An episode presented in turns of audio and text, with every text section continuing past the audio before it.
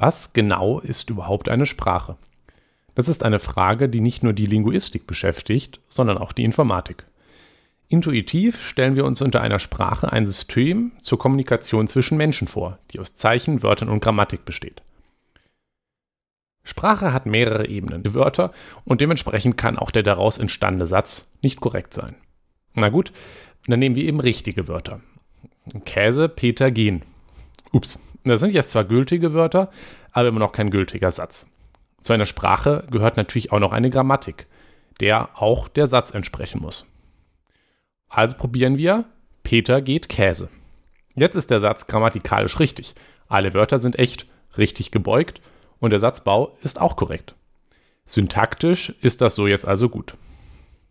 Nun leider ergibt Peter geht Käse nun halt keinen Sinn.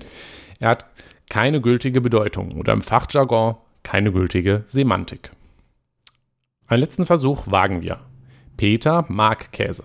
Und damit haben wir nun einen sowohl syntaktisch als auch semantisch gültigen Satz, den wir verstehen und zur sprachlichen Kommunikation nutzen können. Wir unterscheiden also zwischen der syntaktischen und der semantischen Ebene einer Sprache.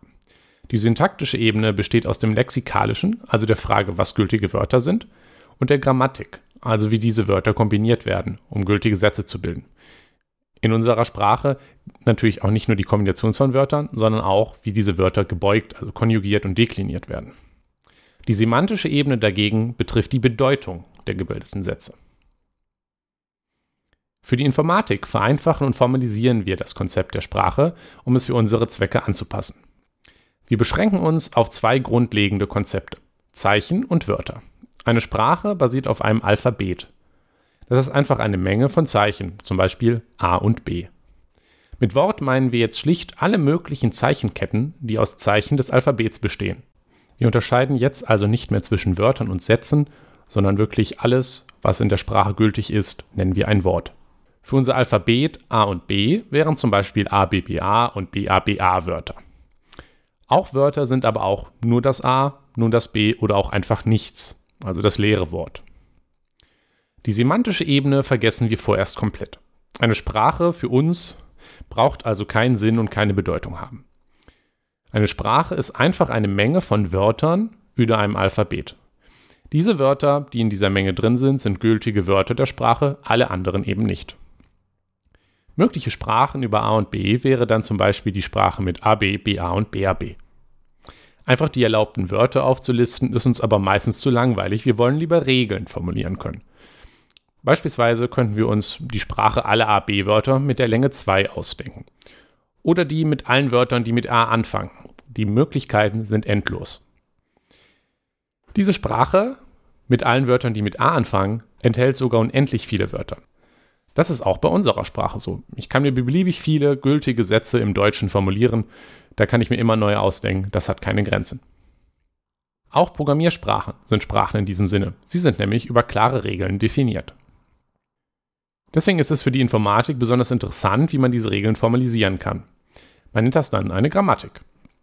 Es gibt verschiedene Arten von Grammatiken. Für verschiedene Sprachen braucht man nämlich verschieden mächtige Grammatiken, um sie vollständig definieren zu können. Die womöglich wichtigste Art von Grammatik, nämlich die kontextfreie Grammatik, werden wir uns in der nächsten Folge anschauen. Hört also auf jeden Fall dann nochmal rein. Sprachen sind aber für die Informatik nicht nur in der Form von Programmiersprachen wichtig, sondern zum Beispiel auch durch das Wortproblem. Das Wortproblem ist die Frage, ob ein bestimmtes Wort zu einer gegebenen Sprache gehört.